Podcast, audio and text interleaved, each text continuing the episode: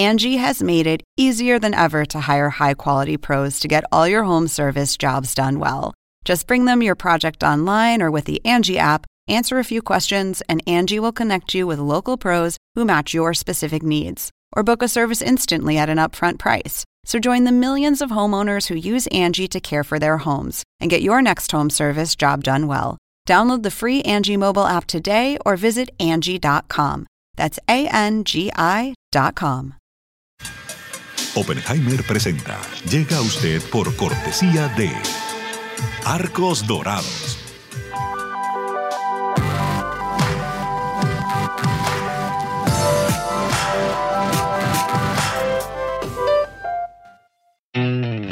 UAD es más que una universidad. Es vivir una experiencia única de aprendizaje. Es tu tiempo de vivir. UAD Experience.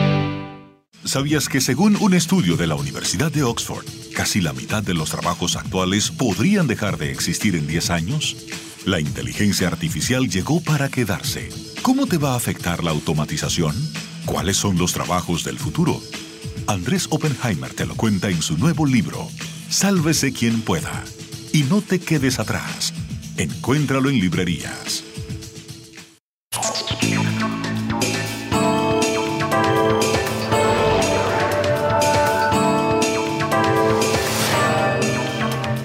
Hola, ¿qué tal? Soy Andrés Oppenheimer. Está avanzando a toda marcha el restablecimiento de las relaciones entre Colombia y Venezuela después de la visita oficial del presidente Gustavo Petro a Venezuela el primero de noviembre, la invitación de Colombia a que Venezuela se sume, se reintegre a la comunidad andina de naciones y los primeros vuelos comerciales entre ambos países pocos días atrás. Y la gran pregunta es si todo esto es una medida necesaria para ayudar a los millones de refugiados en ambos lados de la frontera o si estamos viendo la legitimación de una dictadura. La legitimación de una dictadura después de que más de 50 países habían decidido aislar al régimen de Nicolás Maduro por considerar que se religió fraudulentamente en el 2018. Hoy vamos a tener con nosotros una figura clave en el restablecimiento de las relaciones entre Colombia y Venezuela, el embajador de Colombia en Venezuela, Armando Benedetti. Le vamos a preguntar si él y el gobierno del presidente Gustavo Petro no están legitimando una dictadura en Venezuela y por qué él se reunió en Caracas con Nicolás Maduro y varios otros altos funcionarios venezolanos, pero no se reunió con ningún líder opositor. Y después, para escuchar la otra cara de la moneda, vamos a hablar con el dirigente opositor venezolano, fundador del partido Voluntad Popular y ex preso político Leopoldo López. Y más tarde en el programa, en nuestro segmento El Innovador de la Semana, vamos a hablar con Fernando Moya, el cofundador de Ocular Solution, una plataforma de atención al público que ofrece a las empresas un chat para poder contestar las preguntas de los clientes, pero no con un robot, sino con una persona real, en vivo, para que la gente pueda recibir asistencia en vivo mientras decide si compra algo en línea. Según la página web de Ocular Solution, arrancaron hace poco más de un año y ya están en Chile, Brasil, México y Estados Unidos y varios otros países. ¿Va a funcionar esto? ¿Nos vamos a poder liberar de eso de si tiene un problema, marque la tecla 1, si tiene otro problema, marque la tecla 2? Se lo vamos a preguntar. Bueno, empecemos con el tema del día, el tema del restablecimiento de las relaciones entre Colombia y Venezuela. Vamos a Caracas con el embajador de Colombia en Venezuela, Armando Benedetti. Embajador Benedetti, muchas gracias por estar con nosotros. Embajador, usted ha sido el gran implementador, por así decirlo, de la reapertura de las relaciones de Colombia con Venezuela. Pregunta, ¿no están ustedes legitimando una dictadura? A ver, los derechos humanos no solamente son aquellos que son políticos o civiles también están los sociales, los económicos y los culturales. Si yo le digo a usted que aquí el gobierno anterior dejó tirado a 5 millones de colombianos en Venezuela, sin una cédula, sin un pasaporte, sin apostillar, apostillar sus grados, etc. Y más de 5 millones de familias se quebraron en el país que están en la frontera. Hay ocho departamentos que son fronterizos con Venezuela. La pobreza en todos ellos creció el 20% y en otro como Bichada y Guanía creció 65%. Entonces, a mí también me tienen que reconocer y me tienen que hacer valer que yo estoy pendiente de unos colombianos y que son más de 10 millones de colombianos. Y eso es bastante, bastante, bastante gente. Lo que sí quiero dejar bien claro es que no lo hacemos por ideología. Uno no se acerca a Venezuela por ideología. Tenemos una historia conjunta. Tenemos unos empresarios quebrados. Entra una complementación tan buena entre los países. Cuando usted coge la balanza de fruta, hortaliza, carne, huevo, es 90 a 10 a favor de Colombia. Cuando tú coges la de hidrocarburos, es 90 a 10. Entonces, más allá de eso que está sucediendo, que yo no lo voy a negar, ni voy a ser defensor, ni me voy a meter en eso, yo le quiero explicar por qué son las razones de que, por qué mi gobierno entiende de que hay que restablecer relaciones con países hermanos. Embajador, anticipando su respuesta culpando al gobierno anterior, hablé hace pocas horas con el expresidente Iván Duque. Él dice que él no rompió relaciones con Venezuela y que cuando asumió la presidencia ya Colombia llevaba dos años sin embajador en Venezuela y que el gobierno anterior al del, expresidente Juan Manuel Santos ya no había reconocido la elección de Maduro del 2018 y que quien expulsó el servicio consular de Colombia en Venezuela no había sido él, sino Maduro en enero del 2019. En otras palabras, el expresidente dice que es falso que él haya roto las relaciones con Venezuela. Yo le empiezo diciendo que tengo que contestarle con mucha moderación porque yo lo conozco bastante, fue compañero mío en el Senado.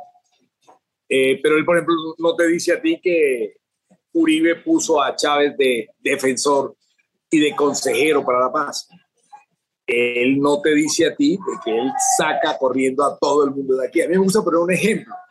Estados Unidos bombardeó Irán. Yo de un general.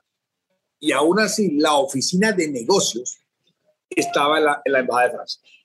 O sea, yo lo que te quiero explicar es que aquí la casa en la que estoy dando esta entrevista, hasta ahora que puedo llegar, porque el agua no sube al segundo piso. De los 15 consulados, los desmantelaron todos, todos los desmantelaron.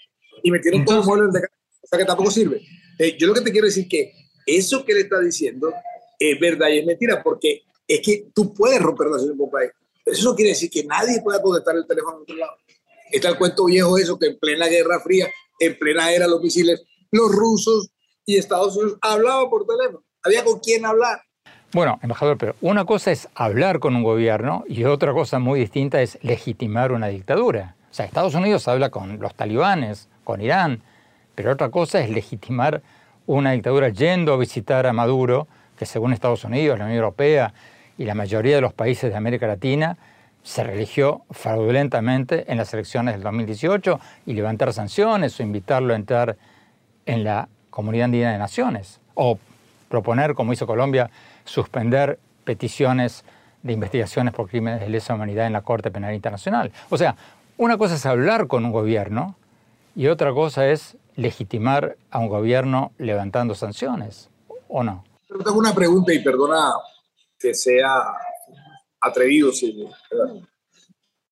O sea, yo no puedo estar pendiente de 10 millones de colombianos porque así legitimo una, dictadura cuando los ítems de un eh, rompimiento o acecho de los derechos humanos son otros también, uno con ciudadanos. Hay derechos que han tirado 5 millones de colombianos a la de Siria. Pero, pero embajador, no, no está respondiendo a mi pregunta. Una cosa es hablar, otra cosa es levantar, por ejemplo, el pedido de Colombia ante la Corte Penal Internacional de que se investiguen los abusos a los derechos humanos en Venezuela. O sea, si estamos viviendo en un mundo en que tratamos de defender los derechos humanos y la democracia y un país es condenado por más de 50 países por haber hecho una farsa electoral en el 2018, y la comunidad internacional trata de aislar a ese presidente para decirle que no es un presidente legítimo, entonces ¿no, están legitimando a una dictadura? Yo no sé, yo no sé cómo contestarte para, para no terminar siendo un todo y defendiendo el gobierno de Maduro. Eh, lo que yo te puedo advertir otra vez es que si Estados Unidos tiene relaciones con Corea del Norte, Trump pasa la frontera cuando sea yo no creo que le esté legitimando nada. Están buscando un acuerdo comercial. Están buscando una cantidad de situaciones. Pero, embajador, de nuevo, ¿no es esa una falsa equivalencia? Porque usted me sigue comparando hablar con un país con hacerse amigo de ese país. Y son dos cosas muy distintas. Estados Unidos sí habló con Corea del Norte, pero no tiene relaciones diplomáticas con Corea del Norte, ni levantó sanciones a Corea del Norte. Y en el caso de Venezuela, Estados Unidos hablado con Venezuela sobre la posibilidad de levantar sanciones si Maduro acepta permitir elecciones libres o acepta permitir libertad de prensa, pero hablar no es lo mismo que levantar sanciones. O sea, para no quedarnos darnos vuelta alrededor de lo mismo, embajador, y pasar a otras preguntas. Resumiendo, para usted, ¿Maduro es un dictador o no es un dictador? No, no me pongas a calificar esto, porque sería meterme en asuntos internos. Y me voy por la fácil, dirás Pero mire, yo le quiero hacer claridad en esto. Por el otro día comí con el embajador de Israel, el de Francia, el de Canadá, el de Estados Unidos, de Venezuela, pero en Bogotá, porque en Bogotá. Y yo le pregunté, dime un país, le dije a todos, que se haya caído el gobierno por las sanciones económicas. Uno, Sudán. Cuando pasan a ver ese tipo de sanciones, tres, es al revés. Los que están alto en el cuarto gobierno se benefician mucho más. Entonces, la gente aquí se ha ido, no, que no me gusta el color político, que no me gusta el bigote, es que hay hambre. Entonces, déjame hacer una pregunta. No estoy, no estoy edificando a nadie, sino yo quiero transmitir toda realidad que yo hasta ahora estoy aprendiendo. Entonces, déjame, déjame hacer una pregunta, embajador. Entonces, si en América Latina, donde en los últimos años, por lo menos desde las dictaduras militares de los años 70, hemos tratado de tener democracias, si vamos a permitir que presidentes como el de Venezuela o el de Nicaragua cierren medios de oposición, proscriban a los partidos políticos opositores, no permitan a los candidatos de los principales partidos opositores presentarse, hagan elecciones sin permitir observadores internacionales y se reeligen fraudulentamente. Entonces, para usted, ¿no tendría que haber consecuencias? ¿Tendríamos que todos mirar para el otro lado o pretender que, no pasó nada? No. porque para mí, embajador, hacer la vista gorda es sentar un precedente como para que otros aspirantes a dictadores hagan lo mismo. Sí, y lo hay. Pero a ver, eh, si estuviera la solución entre usted y yo, que jugáramos a ser Dios usted y yo, tú tienes que incluir a Venezuela en eso. No puedes discriminar. Si quieres un avance en derechos humanos, en garantías para la presa, en libertad, porque yo he visto aquí algunas cosas que no me gustan, no las voy a enumerar ahora, tampoco me gustan, pero más allá de eso, tú tienes que saber que si tú no incluyes al país no hay una salida de negociar. No hay forma que no sea. No lo vas a tumbar con esas sanciones, que no te han tumbado a nadie. Embajador, quédese con nosotros, por favor. Tenemos que ir a un corte. Cuando hablamos, vamos a preguntarle al embajador Benedetti por qué motivo, desde que asumió su cargo en Caracas, se ha reunido con Nicolás Maduro y varios otros altos funcionarios venezolanos, pero no se reunió con ningún dirigente opositor. ¿Acaso no es el deber de un embajador reunirse con todos? Vamos a ver lo que nos dice. No se vayan, ya volvemos.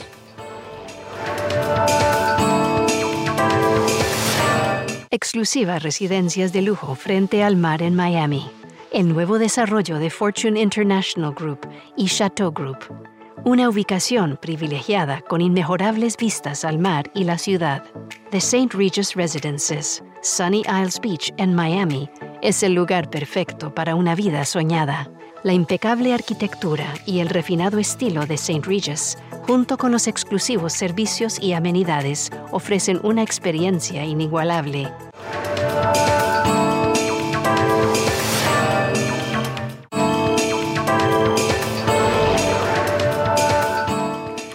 Gracias por seguir con nosotros. Estamos hablando sobre el restablecimiento de las relaciones entre Colombia y Venezuela. ¿Fue una medida necesaria para ayudar a los millones de refugiados en ambos lados de la frontera? ¿O Colombia está legitimando, blanqueando a una dictadura? Estamos hablando con el hombre que ha estado en el centro de esta polémica, el embajador de Colombia en Venezuela, Armando Benedetti. Sigamos con la entrevista. Embajador, déjame preguntarle lo siguiente. Si usted está interesado en ayudar a restablecer la democracia en Venezuela, ¿Por qué a su llegada a Venezuela lo primero que hizo fue reunirse con Maduro, reunirse con toda la plana mayor del régimen de Venezuela, sacarse fotos sonrientes con, con ellos, ponerlas en su cuenta de Twitter, que yo, por cierto, sigo, y no se reunió con ningún líder de la oposición? ¿No es su deber como embajador hablar con todas las partes de un país? A ver, yo quiero que tú me veas de otra forma. Yo soy un pobre pendejo que por llegar aquí no, legitimo nada. Yo no soy el Papa, ni, un Sanedrín, nada de eso. Nada de eso soy yo. Lo que yo sí vengo es a hablar de esos temas y cómo se puede mejorar la situación. ¿Por qué? Porque no deben desconfiar de mí. ¿Por qué? Porque no estamos en plan de asfixiar o hacer algunas medidas. Es que las medidas de Duque todas salieron al revés. Provocó un éxodo de más de 3 millones de, venezolanos. Nos trajo a nosotros las cargas en salud. Además de eso, entonces, buscar otros aliados como Irán, Putin, etcétera. O sea, todo salió mal. Entonces yo lo que te invito es que me veas, no como un, que no legitimo nada, porque no tengo ese don todavía, es que estamos en plan de que todo se llegue a conciencia. Ahora usted me dice, ¿por qué no me he reunido con el señor Guaidó? Que primero aquí la posición es complicada. Aquí hay como 60 tipos que son los Yo ya no sé ni cuáles son, un frente, no sé qué vaina. Pero, pero hablemos de Guaidó, que es el niño consentido de allá. Guaidó, esto que lo va a contar es verdad. A mí me designa embajador un jueves me dio una enfermedad jueves, viernes, sábado, que nunca en la vida la he tenido. Nunca, nunca. No hay una gastrointestinal, que te lo juro que así me muere. Yo soy persona el domingo. Y el domingo veo que Guaidó me atacó. Embajador, embajador, perdón, perdón. No, no, no ha contestado mi pregunta. Cuando el presidente Petro estaba en la oposición en Colombia, era un ex jefe guerrillero que se integró a la democracia. Los embajadores de Estados Unidos, de Europa, hablaban con él y defendían su derecho a participar en política. ¿Por qué él tuvo ese derecho en Colombia y Juan Guaidó, Leopoldo López o María Corina Machado no lo pueden tener en Venezuela. ¿Cuál es la diferencia? A ver, si hay algo que le debe a la democracia es a el haber, entre comillas, colgado las armas con un tratado, con un trato de paz. Es diferente a que tú te pongas a gritar por todo el mundo que soy el presidente. Primero, ese tratado tuvo toda la aceptación del judicial y el ejecutivo. Y ellos llegaron a un acuerdo de paz bajo unas, bajo unos silogismos, bajo unas leyes, bajo unas reglas, bajo unas resoluciones. Es a través de eso, eso fue en el año 90, 91, si no me equivoco, es 32 años después que él puede tener chance, porque siempre se, se aspiraba. Y todo el mundo, siempre, yo le digo, tú no me puedes poner el mismo cuento cuando Guaidó un día se puso una tarima y dijo, yo soy el presidente. Perdón, perdón, embajador, claro que puedo. Es más, si vamos a compararlos, Juan Guaidó tuvo muchísimo más reconocimiento internacional que Petro cuando estaba en la oposición. Juan Guaidó fue reconocido por más de 50 países como un presidente interino. A usted le puede gustar o no le puede gustar eso, pero es un hecho, lo puedo encontrar en Google en un segundo. Estados Unidos, la Unión Europea, casi todos los países de América Latina reconocieron a Juan Guaidó como presidente interino después de concluir que Maduro había hecho una falsa electoral en el 2018. De manera que Guaidó tuvo muchísimo más respaldo internacional del que tenía Petro cuando era un opositor en Colombia. Pero tú dices como si el señor hubiera nacido como un pollito solo. Tiene a los Estados Unidos detrás. ¿Te parece, bro? El imperio detrás. O sea que no es ningún niño huerfanito tiene el país más poderoso en economía y Perdón, perdón, embajador. Él y los demás opositores venezolanos están solos, sin armas, sin nadie que los defienda. Están siendo objetos de ataques. Y en un país donde Cuba tiene muchísima más presencia que Estados Unidos, y Rusia, y China, Irán, y varios movimientos considerados como terroristas por muchos países. Pero también entiende, cuando yo te digo que cuando tú estás bajo la sombra de Estados Unidos, la tienes toda. Toda. Embajador, usted ya lleva varias semanas en Venezuela. ¿Se va a reunir en algún momento con líderes opositores? Cuando me pidan lo hago. ¿Quién nadie me lo ha pedido? Cuando uno trata de auscultar o aprender, el cuento de la oposición es un chiste. Pero no porque sean malos o buenos. Perdón, perdón, perdón, perdón, embajador. Embajador, por favor. Eso me hace acordar lo que yo escuchaba cuando iba a Cuba y me decían la oposición cubana es un chiste. Bueno, es muy difícil ser un opositor en un país donde tú no tienes acceso a la radio, a la televisión, a los periódicos, donde no te permiten formar un partido político crítico del gobierno o te atacan en la calle. O sea, es muy fácil reírse del que no tiene la menor posibilidad de expresarse y decir es un chiste. Es muy fácil decir eso. Sígueme regañando porque no he debido usar esa expresión. A lo que me quise referir, o a que me expresé mal, es que lo que yo encuentro como posición que están muy atomizados, entre ellos se echan vainas entre el uno y el otro y peleando de... O sea, ni siquiera ellos son capaces de consolidarse como oposición. Entonces, disculpe si la palabra chiste, pero porque me expresé mal, pero no era que tenía la mala fe de lado. Tenemos que ir a un corte. Cuando volvamos, seguimos con el embajador Benedetti y después vamos a ir con el dirigente opositor venezolano Leopoldo López. No se vayan, ya volvemos.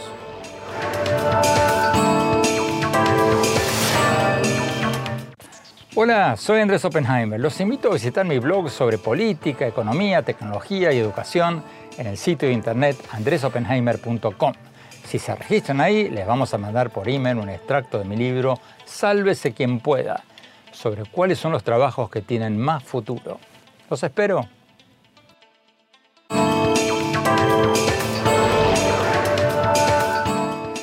Gracias por seguir con nosotros. Estamos hablando sobre el restablecimiento de las relaciones entre Colombia y Venezuela. ¿Fue una medida necesaria para ayudar a los millones de refugiados de ambos lados de la frontera o se está legitimando una dictadura?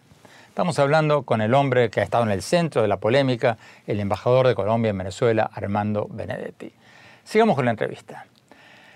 Embajador, según acaba de dar a conocer el Sindicato de Trabajadores de Prensa de Venezuela, Maduro cerró 86 emisoras de radio regionales tan solo este año. Y ya no hablemos de las miles de ejecuciones extrajudiciales reportadas por la Oficina del Alto Comisionado de Derechos Humanos de la ONU hace dos años. Hablemos de ahora. Este año, según un informe reciente de Human Rights Watch, el régimen de Nicolás Maduro y sus fuerzas de seguridad son responsables de ejecuciones extrajudiciales. Entonces, ¿qué responde a la crítica de que Colombia tendría que estar en la avanzada de la defensa de los derechos humanos y no en la retaguardia? A ver, el que, por ejemplo, Petro le haya pedido a Maduro, cosa que yo no sé porque no tengo mucha relevancia, que entre la Comisión Interamericana de Derechos es un paso muy grande, porque ellos, según entiendo, confundían Convención Interamericana de Derechos con lo que es la OEA, que aunque tienen que ver, no tiene nada que ver. Es que Petro haya venido aquí a preguntarle, yo no sé si usted vio la intervención de Petro que hizo aquí, de las mejores que le he escuchado, de las mejores que le he escuchado, de las mejores que le he escuchado. Él habla de democracia, habla de derechos humanos, entonces, algunos bobos en mi país decían, ay, ¿por qué lo hizo delante él? Y si no es delante él, estoy diciendo la Ya, entonces, lo que te quiero explicar es que al gobierno de Petro, ni a nosotros, se nos puede acusar en determinado momento que, que somos, estamos legitimando algo o que somos cómplices, no nos gusta, no nos gusta nada de eso. Yo no puedo decir si me gusta o no me gusta, pero nosotros estamos aquí por las razones que te he dicho. han tirado cinco colombianos, quebraron medio país todo por cuestiones y caprichos personales. Embajador, sigamos con otra crítica que le hacen. ¿Qué responde usted a quienes critican en su país, en Colombia, que Colombia no tendría que restablecer relaciones con un país que, según el gobierno anterior y la oposición colombiana, está protegiendo terroristas como los jefes disidentes de la FARC y del ELN? Cuando yo venía aquí, cuando yo vine aquí, yo me sentí como una especie de sacrificado.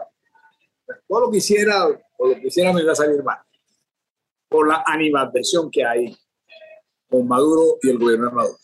Pues fíjese usted, Andrés, que una encuesta hace tres semanas, el 80% del país cree que está bien haberse arreglado las relaciones con Venezuela. Una encuesta que salió de Inbamer hace 15 días, en la cual a todo el mundo le fue mal, incluyendo mi presidente, solo subió cuatro puntos la concepción que la gente tiene de Venezuela. Embajador, todo lo que tenga que ver con el tema humanitario, con los vuelos entre los dos países, por supuesto que el 80% de la gente va a decir que eso está bien. Yo también diría que eso está bien, permitir que las familias puedan unirse más fácilmente.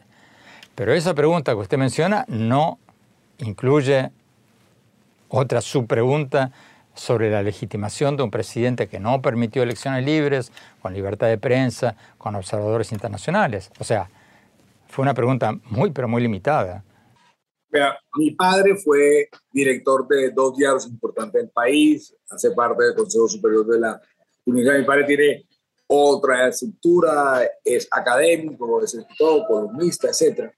Se lo digo para que usted sepa que yo valoro demasiado lo que es el oficio de ser periodista lo que es la libertad. Si hay algo que a uno le llega hasta los huesos cuando eso pasa, es eso. Yo estoy en mora de empezar a atreverme, de empezar a ver qué se puede hacer.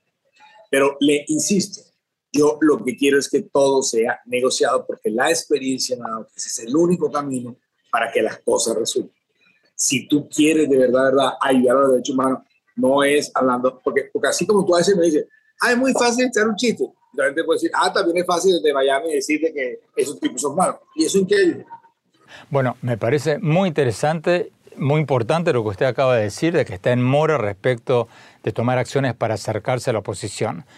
Concretamente, ¿lo va a hacer si mañana se lo piden? O sea, se lo pregunto, pero que usted lo diga ahora en cámara claramente porque lo van a escuchar todos ellos. ¿Usted los invita a los líderes de la oposición venezolana a su despacho o ir usted al despacho de ellos para hablar? Los invito a la casa privada del embajador. ¿A quiénes? A todas las personas que usted mencionó. Embajador Benedetti, muchísimas gracias por esta entrevista.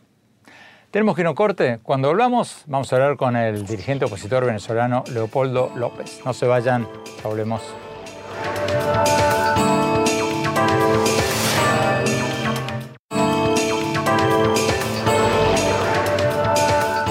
Gracias por seguir con nosotros. Estamos hablando sobre el restablecimiento de las relaciones entre Colombia y Venezuela.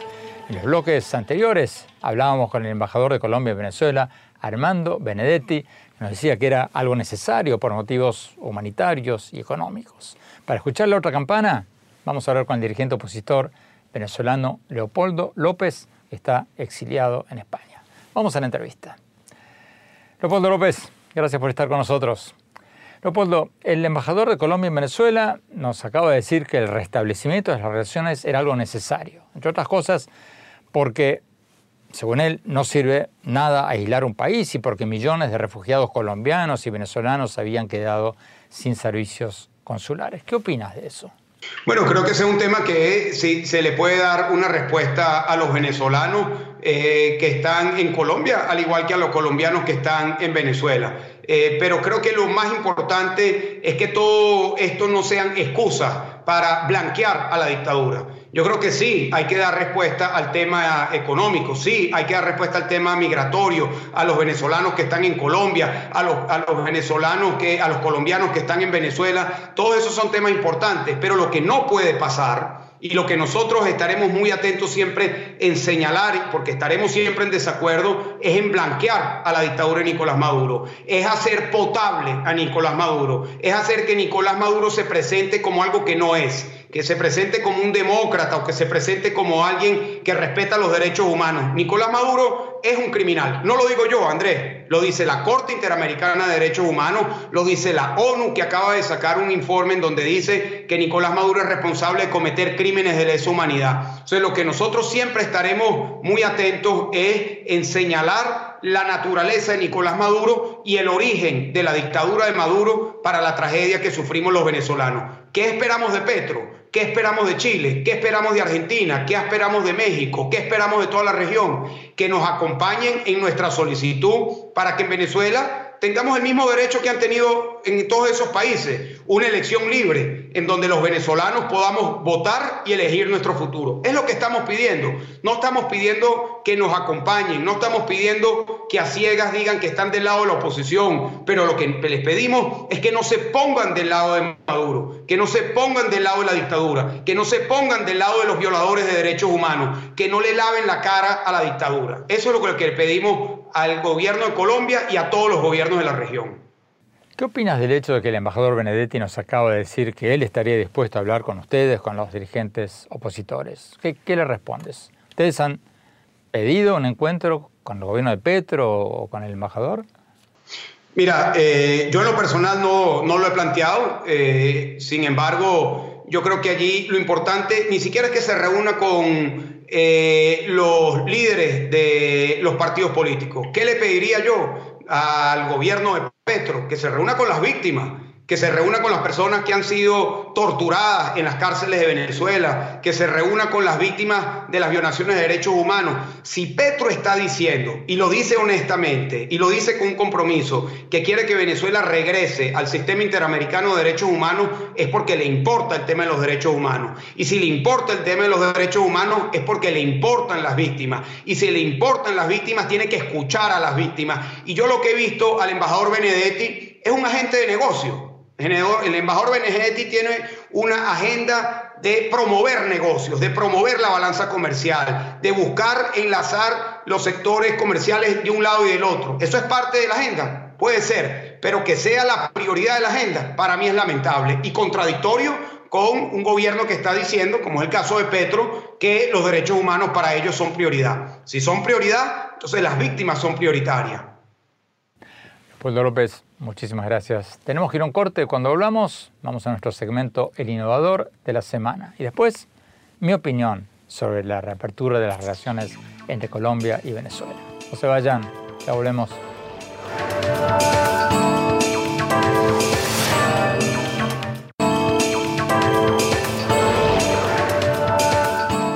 Gracias por seguir con nosotros. Vamos a nuestro segmento habitual, El Innovador de la Semana. Hoy vamos a tener con nosotros a Fernando Moya, el cofundador de Ocular Solution, una plataforma de atención al público que le ofrece a las empresas un chat para poder contestar las preguntas de sus clientes, pero no con un robot, sino con una persona real, en vivo, en línea, para que la gente pueda recibir asistencia en vivo mientras decide si comprar o no un producto. Según esta empresa, arrancaron hace poco más de un año y ya están en Chile, Brasil, México, Estados Unidos y varios otros países. ¿Vamos a poder realmente hablar con una persona de carne y hueso en lugar de lidiar con un robot que nos pregunte si tiene tal problema, marca la tecla 1, etcétera, etcétera? Vamos a ver lo que nos dice. Vamos a la entrevista.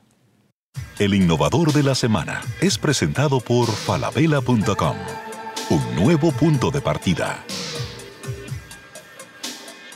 Fernando Moya, muchas gracias por estar con nosotros. Explícame, por favor, cómo funciona tu plataforma. Digamos que yo soy una empresa que vende ropa o autos o cualquier otra cosa.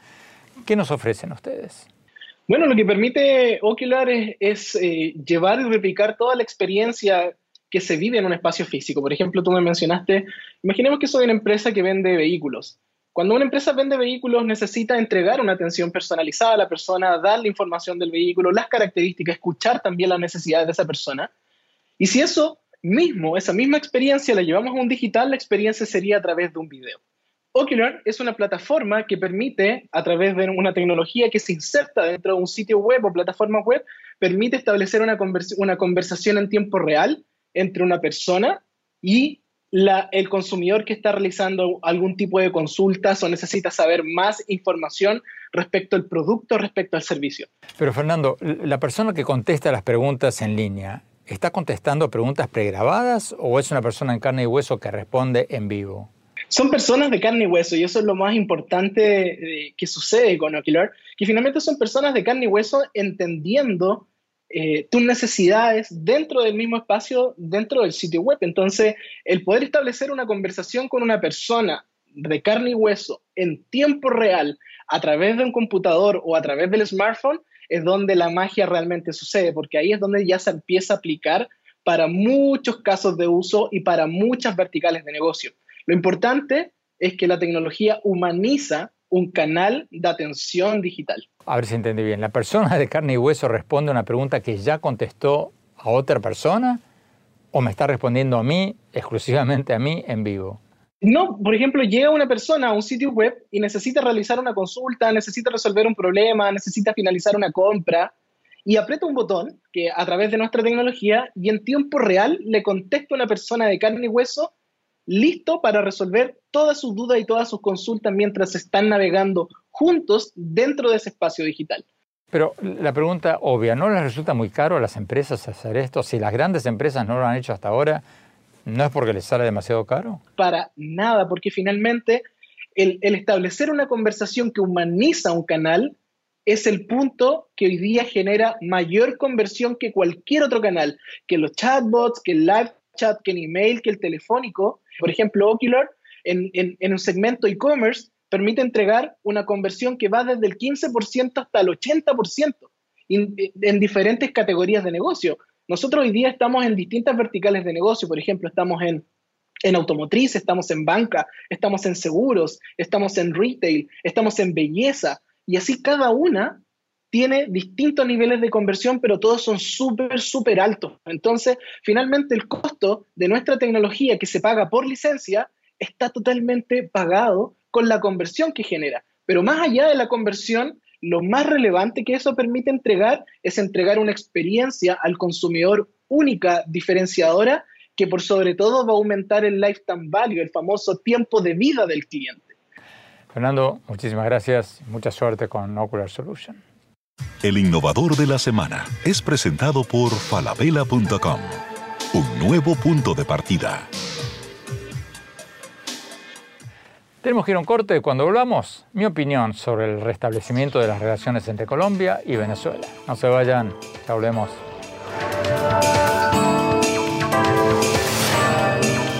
En falabella.com la calidad la dejamos en manos de expertos. Creo que hemos encontrado el santo grial 3.0 Aprobado, aprobado, aprobado. ¡Uh, caracoles! Miles de marcas, miles de emprendedores, la mejor calidad. Todo lo que necesitas está en el nuevo falabella.com. Descarga la app.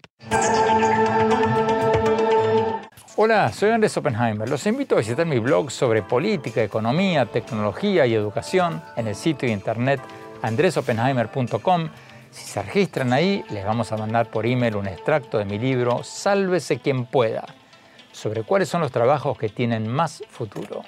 Los espero.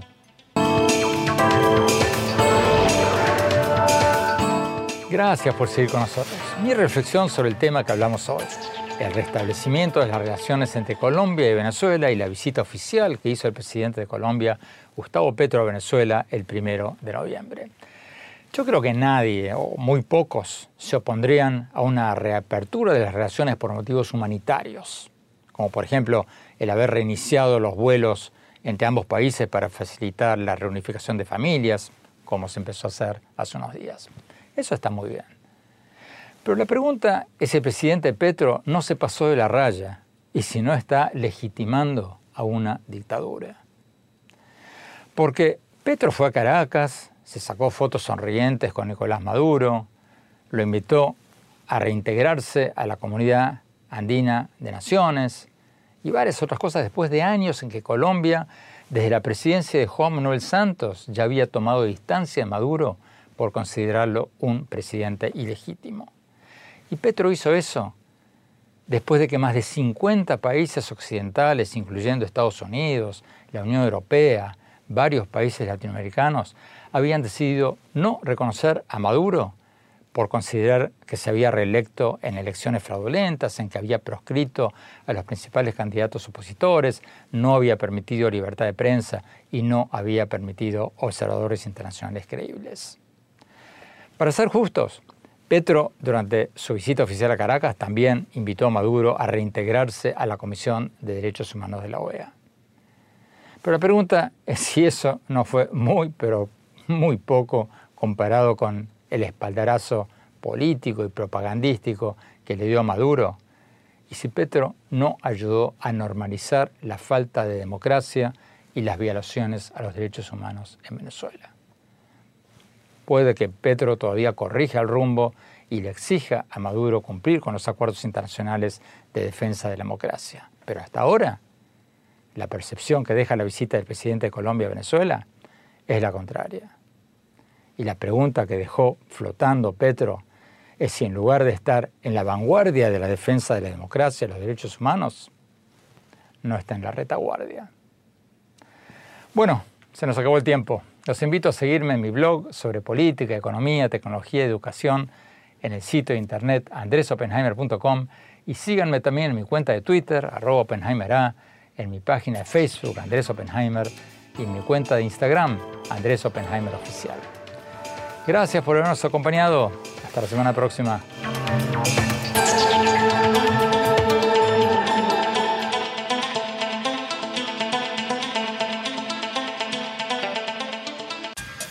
Oppenheimer presenta. Llega usted por cortesía de Arcos Dorados.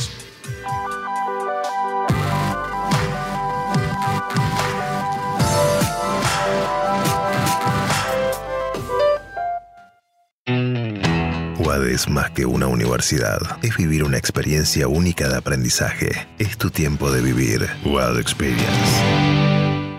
¿Sabías que según un estudio de la Universidad de Oxford, casi la mitad de los trabajos actuales podrían dejar de existir en 10 años? La inteligencia artificial llegó para quedarse. ¿Cómo te va a afectar la automatización? ¿Cuáles son los trabajos del futuro? Andrés Oppenheimer te lo cuenta en su nuevo libro, Sálvese quien pueda. Y no te quedes atrás. Encuéntralo en librerías.